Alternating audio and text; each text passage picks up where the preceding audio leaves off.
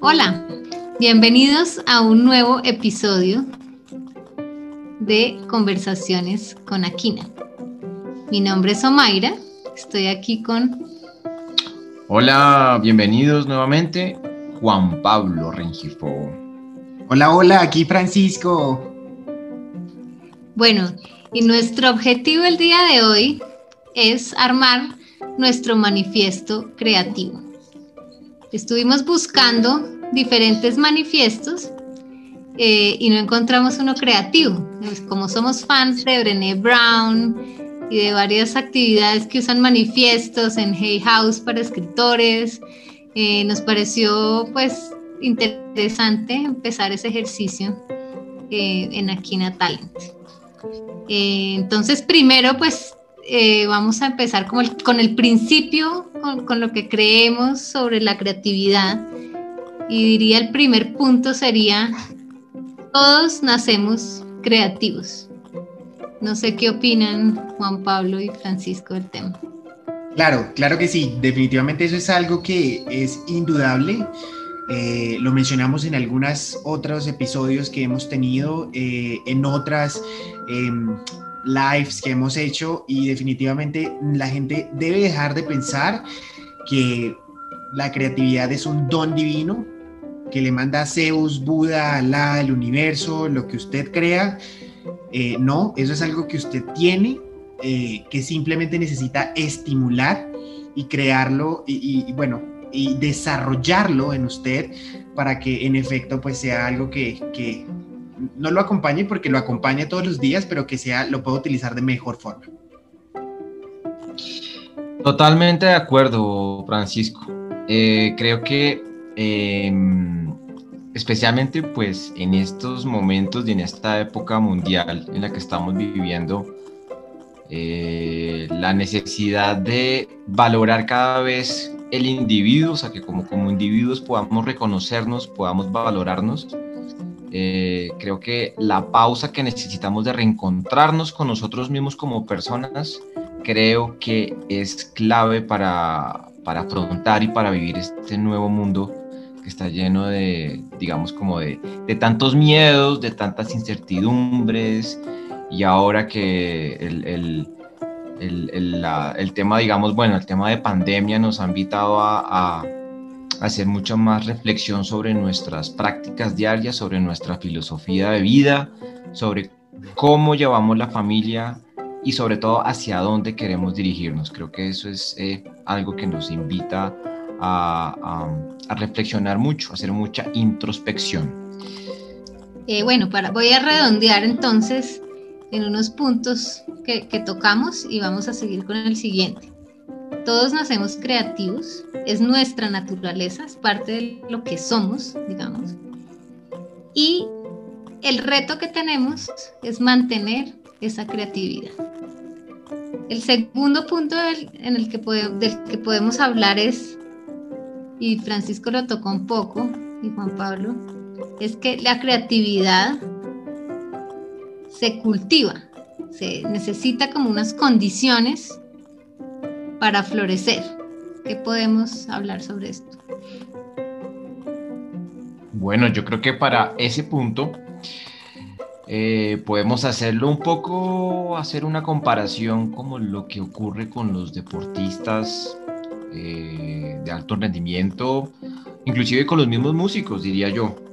Un músico profesional necesita encontrarse con su instrumento diariamente, necesita abordar una serie de rutinas, necesita abordar una serie de prácticas que le permiten desarrollar, que le permiten mantenerse, que le permiten perfeccionar algunos conceptos técnicos eh, al deportista tiene que estar permanentemente trabajando su cuerpo, llevando al máximo su, su, potencial, temas de la flexibilidad, del cardio, resistencia. Entonces yo creo que en este punto la creatividad sí eh, se necesita desarrollar una serie de rutinas, así como lo hace el músico, como lo hace el, deportista. Entonces, si yo no practico esto todos los días, no dedico un espacio para mí mismo, va a ser muy difícil poderla desarrollar. Entonces, sacar un espacio, ¿no? sacar unos tiempos, eh, espacios de tranquilidad, ¿no? Uno solo, buscar una rutina de una lectura que me inspire, basado con algún autor, o así sea, por ejemplo, un momento para meditar o escuchar música ese momento de encuentro diario con uno mismo hay que implementarlo dentro de una rutina, así como lo hace el músico, así como lo hace el deportista. Sí, yo creo que definitivamente eh, uno está el tema, y voy a, resaltar eso de nuevo, y es, tienes que dedicarte tiempo a hacer lo que te gusta. Eh, y yo agregaría una sola cosa más, y es, y escuchen muy bien esto, y es, yo le daría la oportunidad a lo que no me gusta hacer darle la oportunidad a lo que no me gusta hacer. Y aquí voy con esto porque tengo una experiencia personal y es, por ejemplo, eh, normalmente yo siempre rechazaba el tema de, enseñar. Eh, eh, y, pues en realidad allí es donde más encuentro muchas ideas para, para continuar, porque a través de, de, ese espacio uno, uno, bueno, escucha una idea de, de, un, de un estudiante, o de alguien que está en tu clase y definitivamente esa idea no solamente te sirve para eso que estás haciendo allí, sino que empiezas a captar esa idea para otro proyecto y así sucesivamente, em, pues se, van abriendo un montón de, de, opciones en tu mente y vas pensando en nuevas cosas. Entonces definitivamente creo que una de las cosas para uno desarrollar, uno de los puntos para uno desarrollar su creatividad está en darle la oportunidad a lo que no te gusta hacer a lo que te da mame. Francisco, ¿por, Francisco, ¿por qué no, de por qué no le gusta enseñar? Voy a decir que esto, esto iba en pasado, esto iba en pasado porque ah, yo decía que básicamente enseñar era como la profesión peor paga y no es en cuestión de dinero, sino como que los estudiantes no valoraban todo el esfuerzo que iba detrás de ah. preparar una clase, del, del, conocimiento que se estaba impartiendo pero eso cambió completamente. Ahorita em, en Aquina, por ejemplo, estoy dando eh, clases de baile, me estoy certificando también como en temas de docencia, em, en, pues en, pedagogía de la danza y, creo que definitivamente eso hace parte de lo que soy. Entonces creo que en un momento le tenía, mira, lo mirado de un punto de vista diferente, pero ahorita siento que se hace parte de mí. Y es que el ejercicio cambia cuando uno ahora se vuelve, cuando uno ha sido estudiante y yo me vuelvo profesor por alguna razón, mi perspectiva cambia totalmente porque estoy en los zapatos del otro, o sea, estoy en el otro, en el otro lado del escenario y cambia, claro. Súper, bueno, entonces redondeemos este, este punto con ejerzo mi creatividad a diario y cada semana pues puedo hacer algo especial como por mi creatividad, le doy un espacio. Eh, ¿Qué espacios necesita nuestra creatividad? ¿Qué, la alimenta? ¿Cómo la alimento? Eh, ya hablamos de crear unos rituales o rutinas eh, para que pues crezca, se mantenga. pero cuál es el oxígeno, digamos, de, mi creatividad. Puede estar alimentado en cosas que nos gustan y no nos gustan, lo dijimos. Eh, pero tenemos alguna... Hoy el tema de flexibilidad, eh, para mí es un tema también de actitud de exploración, ¿no? Ser como un explorador y estar dispuesto a, como a descubrir, como a, a ver, a ver qué sale. Pero ¿qué, qué, le da oxígeno a esa creatividad? Yo creo que eh, es un poco con lo que tocó, mencionó Francisco hace un momento de, de la línea de, probar y experimentar cosas a las que yo no he hecho antes, por ejemplo. Uno siempre está como acostumbrado a guiarse como por la misma línea, ¿no? Entonces yo tengo como unos gustos, tengo unas preferencias, entonces como que no, si yo escucho algo diferente, si me invitan a comer algo distinto, si me invitan a leer algo distinto, como que yo, como que uno tiene una cierta prevención de no quererlo intentar. Entonces creo que apostarle a la flexibilidad y darle la oportunidad de probar cosas nuevas. Es algo que estamos viviendo, por ejemplo, con nuestro hijo menor, que es un reto, por ejemplo, el tema de las comidas tema de las comidas y especialmente con, a veces con las verduras. Entonces es como, ¿cómo hacemos para implementar que el ritual de la cena, del almuerzo, la comida, en donde haya verduras, no sea un no sea un problema por la forma en la que se presentan. Entonces le decimos a Santiago, no, pero es que no me gusta como sabe, no sé. Entonces estamos como también haciendo ese, cómo explorar ese ejercicio de lo visual con lo, con lo, con lo gustativo, ¿no? Entonces hay una, hay como una, él está sufriendo como un momento de, de, de, lucha por lo que se ve con lo que sabe. Entonces yo creo que, ¿cómo lo invitamos a que trate de desprender esas dos cosas y que no haya problema? Pero entonces, ¿cómo te gustaría, que cómo te gustaría comértelo? ¿Cómo te gustaría verlo al servido en el plato? Entonces, sí, yo creo que hay que darse la oportunidad de, probar esas cosas que no hacemos regularmente. Pero no es fácil, Francisco, yo no sé. Si estoy acostumbrado a hacer una cosa y cambiarla de otra forma, yo no sé. Los cambios son supremamente complejos, definitivamente. Más y, ojo con la palabra, son complejos, no complicados, son complejos porque conllevan muchas cosas que lo componen para uno hacer un, un cambio. Eh, y especialmente viene desde, el, pensamiento, ¿no? Desde el mindset, desde lo que yo, desde ese paradigma que yo tengo en mi cabeza y cómo empiezo a empezar, cómo empiezo a darle una vuelta, perdón, en el asunto, a decir, listo, creo que debo pensar de esta forma. Nada más hace unos días, hace dos días estaba escuchando unos profesores de Stanford que decían, bueno, pero ¿cuál es la mente del emprendedor? ¿Cuál es la mente del creativo? La mente del emprendedor y la mente del creativo lo vamos, y, y daban un ejemplo que me encantó, y es básicamente usted se va eh, a una ciudad eh, que usted no conoce y usted se baja en la ciudad solo y simplemente empieza a caminar y básicamente te vas a perder. Eh, y eso lo vas a hacer por una semana, pero te vas a perder en todas partes porque no lo conoces. Entonces lo que decían, ¿dónde está la mente del, creativo y dónde está la mente del, del emprendedor? La mente del creativo y la mente del emprendedor está haciendo exactamente esa actividad, pero hacerlo consciente. Entonces me voy a ir a una ciudad eh, y me voy a perder, pero consciente. ¿Qué voy a aprender de ese perderme consciente? Voy a aprender, voy a conocer conocer gente nueva, voy a conocer lugares nuevos, voy a conocer comidas nuevas, voy a conocer una nueva historia que básicamente me van a llevar a alimentar nuevos paradigmas que me van a ampliar automáticamente todo. Entonces desde ahí creo que 100% comienza el cómo empiezo a estimular esa creatividad y es empiezo a tomar decisiones conscientes. Eh, en cosas que no estoy acostumbrado a hacer. ¿sí? Entonces, como ahorita que, efectivamente, bueno, no, no conozco este, este plato, vamos a ver a qué me sabe o cómo, qué me gusta, qué no me gusta, estoy probando a ver qué, qué está pasando con esto aquí, me cae bien, no me cae bien, qué, no, deberíamos cambiar, qué no deberíamos cambiar. Creo que eh, parte de ser creativo es ese, ese, ese punto de arriesgarse, tomar, eh, eh, arriesgarse, hacerlo, pero siempre hacerlo consciente, lo estoy haciendo consciente, sí, estoy tomando la decisión conscientemente. Entonces, bueno, nuestro siguiente punto podría resumirse en tener una actitud de exploración, experimentación, flexibilidad.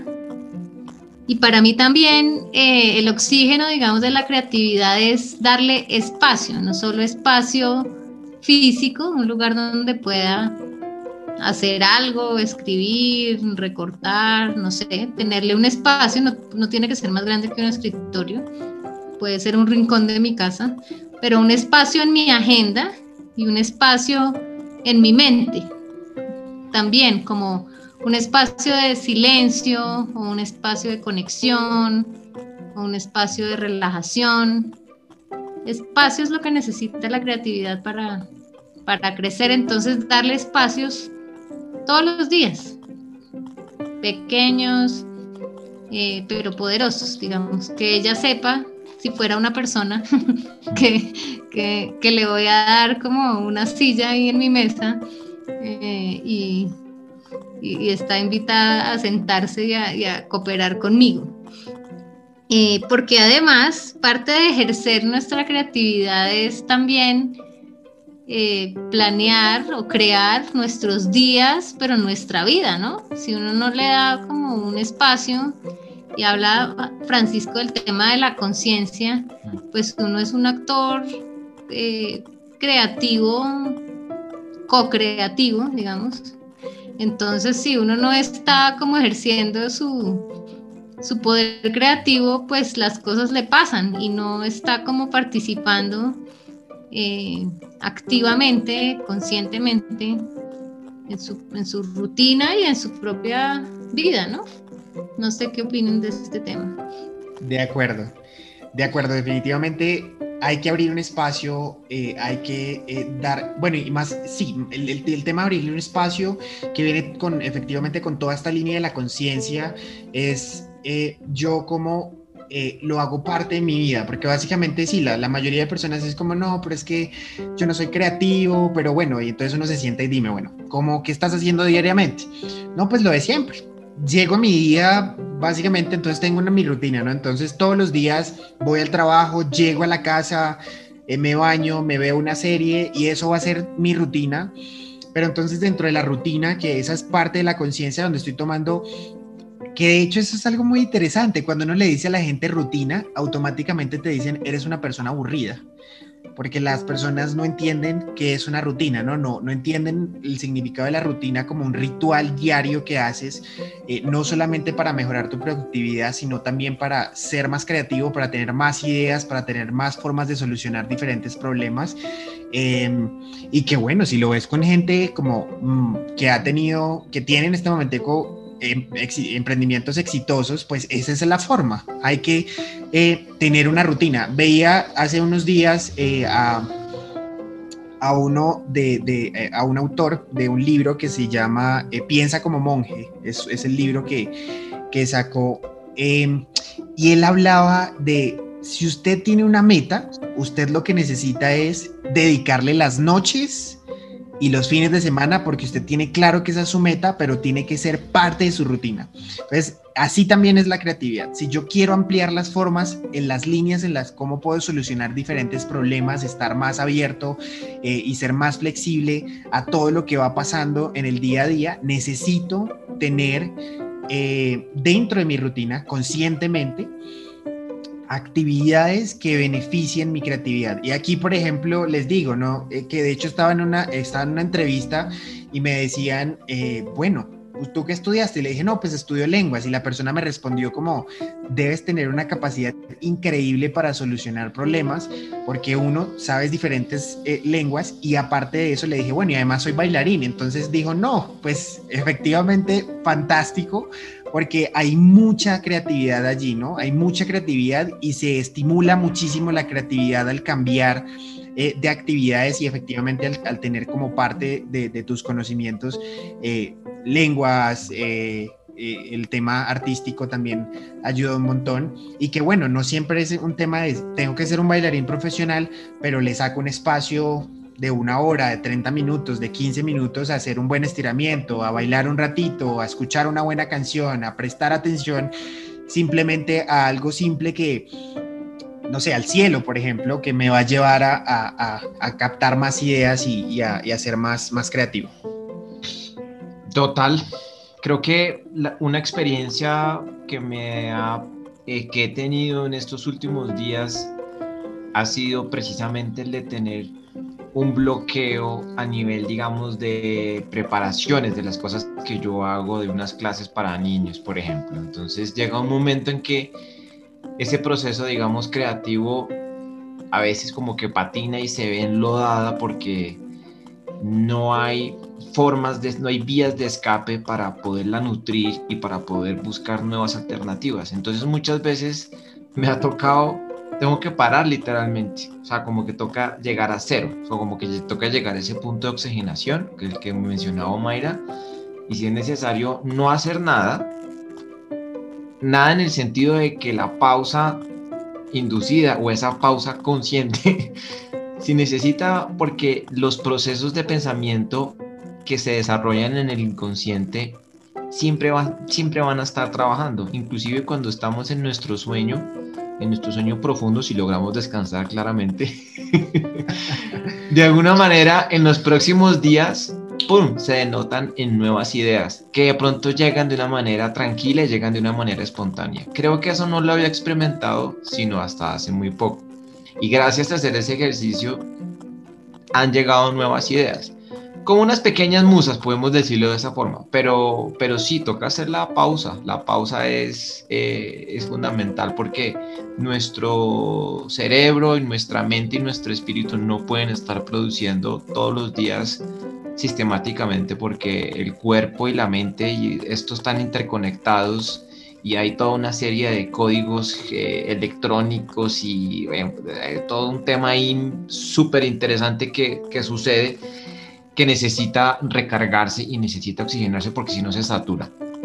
Me encanta, bueno, que hayas puesto sobre la mesa el tema de los bloqueos, eh, porque nuestro siguiente punto es qué podemos evitar en nuestro, en nuestro manifiesto, qué quiero evitar, pues como para darle el, oxígeno a la, a la creatividad. y tengo aquí, evito caer en el perfeccionismo, en las agendas demasiado apretadas y en el agotamiento, porque siento que esas no me ayudan en nada a, crear. ¿Qué opinamos? Sí, es un poco lo que estaba mencionando ahorita. Yo creo que la, demanda y la exigencia del día a día del mundo, por ejemplo, bueno, el personal, el familiar y el laboral, está siempre es un, es un tic-tac, es un reloj, ¿no? Que está permanentemente exigiendo cuánto produces, cómo lo haces en el menor tiempo posible, tienes que ser supremamente productivo, tienes que abordar diferentes frentes, tienes que ser multifuncional. En fin, yo creo que eso nos está, lo que llaman en, el burnout, ¿no? En, en, algunos, en algunos sectores, ¿no? Que la gente llega y se, se, se agota porque no tiene de dónde precisamente sacar más combustible para poder tener la, pausa y poder eh, crear de, manera tranquila. Creo que a veces el mismo bloqueo como el error, ¿no? Es, una, es un indicativo de algo estás haciendo mal o no mal, algo no está funcionando, digamos. No es etiquetarlo, no es que esté funcionando mal, sino que no te está fluyendo, no es orgánico. Muchas veces con Francisco hemos hablado de lo importante de, tener los procesos de manera orgánica. Entonces, si yo me vuelvo orgánico, quiere decir que todo el sistema está combinándose de manera simbiótica, está natural, fluye, y cuando las cosas fluyen, todo fluye alrededor mío. Entonces, em, yo creo que la pausa, pero no correr, ¿no? No tener que responder a esa a esa demanda del mundo frenético que tiene que, que, al que tenemos que rendirle cuentas. Entonces necesitamos tener más pausa y necesitamos tener sosiego. Desde lo que acabas de mencionar, definitivamente el tema de la pausa eh, está el, el, el, pensamiento de que si, si quiero vivir necesito pausar. Vivir no es simplemente andar a toda carrera, cuando pauso, creo que ahí es ese momento en donde realmente admiro todo lo que estaba sucediendo a mi alrededor. Pauso para respirar, pauso para admirar lo que está pasando a mi alrededor. Alguna vez escribía sobre, no sé por qué se nos olvida tomar una pausa a veces y mirar al cielo simplemente y acordarnos como, oiga, el mundo es inmenso, hay miles de cosas pasando a mi alrededor y empezar a pensar en el sinfín de, realidades que pueden darse. Entonces creo que exactamente desde lo que acaba de mencionar Juan, hay que pausar para vivir. La pausa es la que le va a dar vida y la que va a alimentar mejor a su cerebro. Probablemente lo que nos han enseñado es tienes que hacerlo hasta que lo termines, que eso era lo que normalmente eran las, las recomendaciones de mucho tiempo. No te levantas hasta que no, no termines algo. Pero es todo lo contrario. Levántate mm. un rato, pausa, respira y ahora sí termina de hacerlo porque va a ser más efectivo de esa forma. Total. Bueno, ya vamos por para los dos últimos puntos eh, del manifiesto. Eh, el que tengo enseguida es, tengo un círculo de confianza para compartir mis creaciones. Y es que a veces las creaciones son vulnerables y puede que lo hagamos de forma informal, pero si escribimos un poema, si vamos a bailar y, o estamos ensayando algo, eh, crear es vulnerable, crear es vulnerable y, es, es, nuestra expresión. Entonces, en toda la literatura que he leído sobre el tema, sí tenemos que tener unas personas con las que podemos compartir nuestra vulnerabilidad, nuestras creaciones, que son como nuestros bebés, digamos, en un ambiente seguro, porque son bebés, entonces necesitan un poquito de cariño y, de, cuidado. Entonces, eh, es importante identificar con quiénes podemos hacer ese ejercicio de forma segura y no, pues no es que vayamos a todos a publicar libros o lo que sea, ni a, ni a exponer lo que pintemos, ni, ni bailar en público, ni cantar. Pero pues si lo vamos a hacer en un ambiente íntimo, es chévere compartirlo porque la creatividad compartida es mucho más valiosa. Pero compartirla con, un círculo que se merece, eh, que tenga como ese privilegio porque sabe querernos y querer lo que creamos. De hecho, ya que lo mencionaste, eh, si, hablamos de, nuestra autora, de Brené Brown, Brené Brown específicamente dice eso, sí, tú tienes que de alguna otra forma rodearte con personas que, estén, que, quieran escucharte, que estén, eh, que sean dignos de escuchar tu historia, básicamente, sí, porque tu historia y lo que tú haces es valioso, pero las personas que, que quienes vayan a escuchar tu historia deben habérselo ganado. No es simplemente porque eres tú y ya, sino que, qué ha pasado para que tú te ganes escuchar mi historia o que conozcas lo que yo estoy haciendo. Y aquí diría algo y escuchen muy bien esto, que eh, no es un tema de niveles ni socioeconómicos ni nada por el estilo, pero de niveles espirituales también.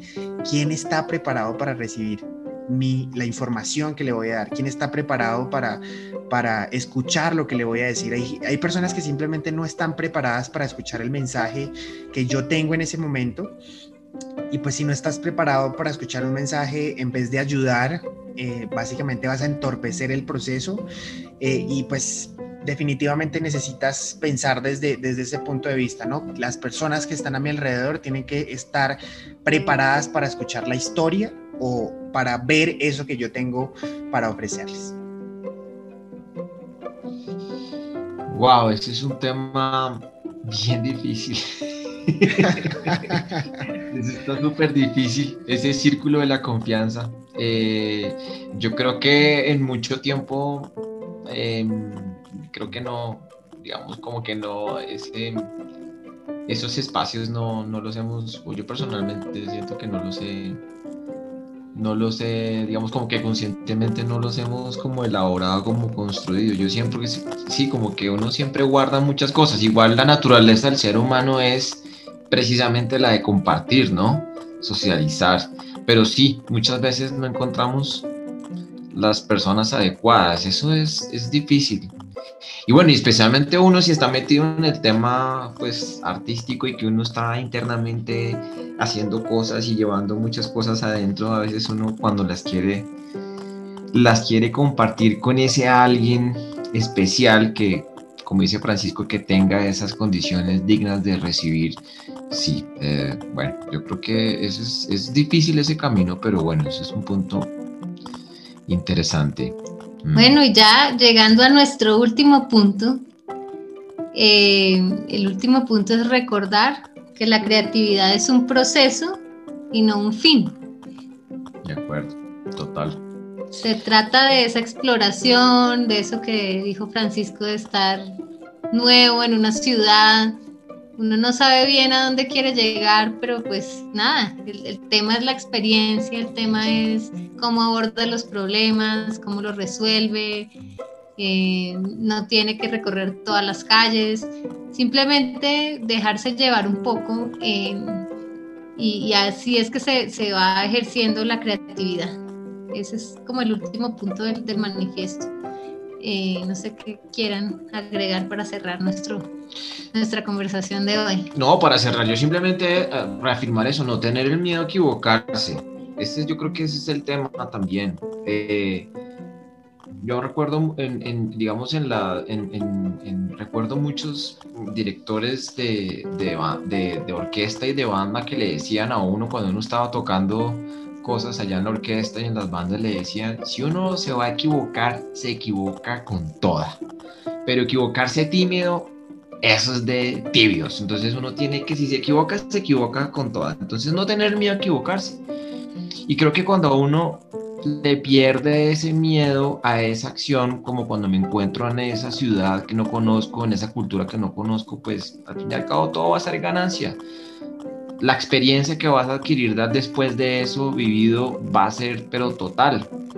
Y ya si me toca hacerlo nuevamente en otro lugar, ya voy a tener totalmente ganancia sobre esa experiencia. Entonces yo creo que no tener miedo a equivocarse es clave.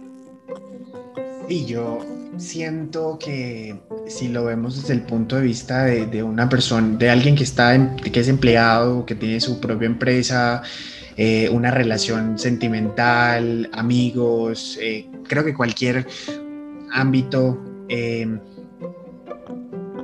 ciertamente necesitas pensar en que el camino es más importante que el final, que debes disfrutar más del camino, del proceso porque se nos ha enseñado que lo más importante es llegar a la meta.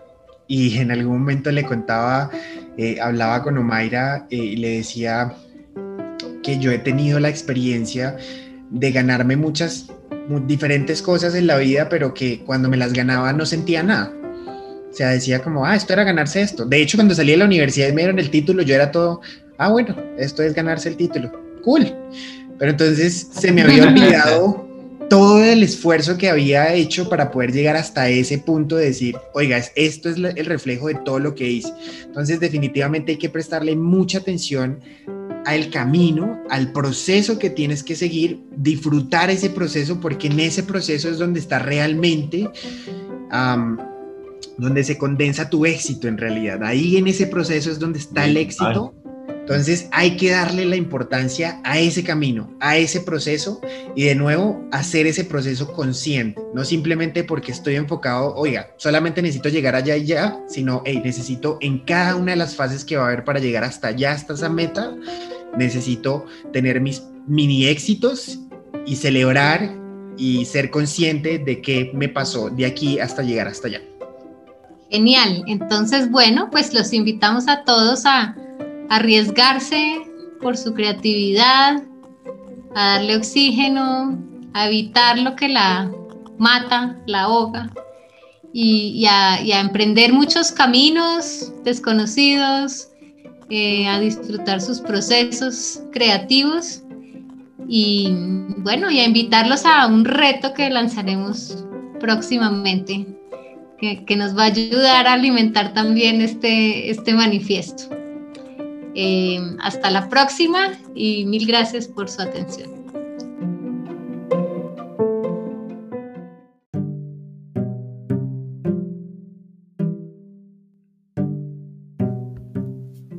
Recuerda que para conectarte con nosotros puedes escribirnos a hola.aquinatalent.com y visitar nuestra página en www.aquinatalent.com.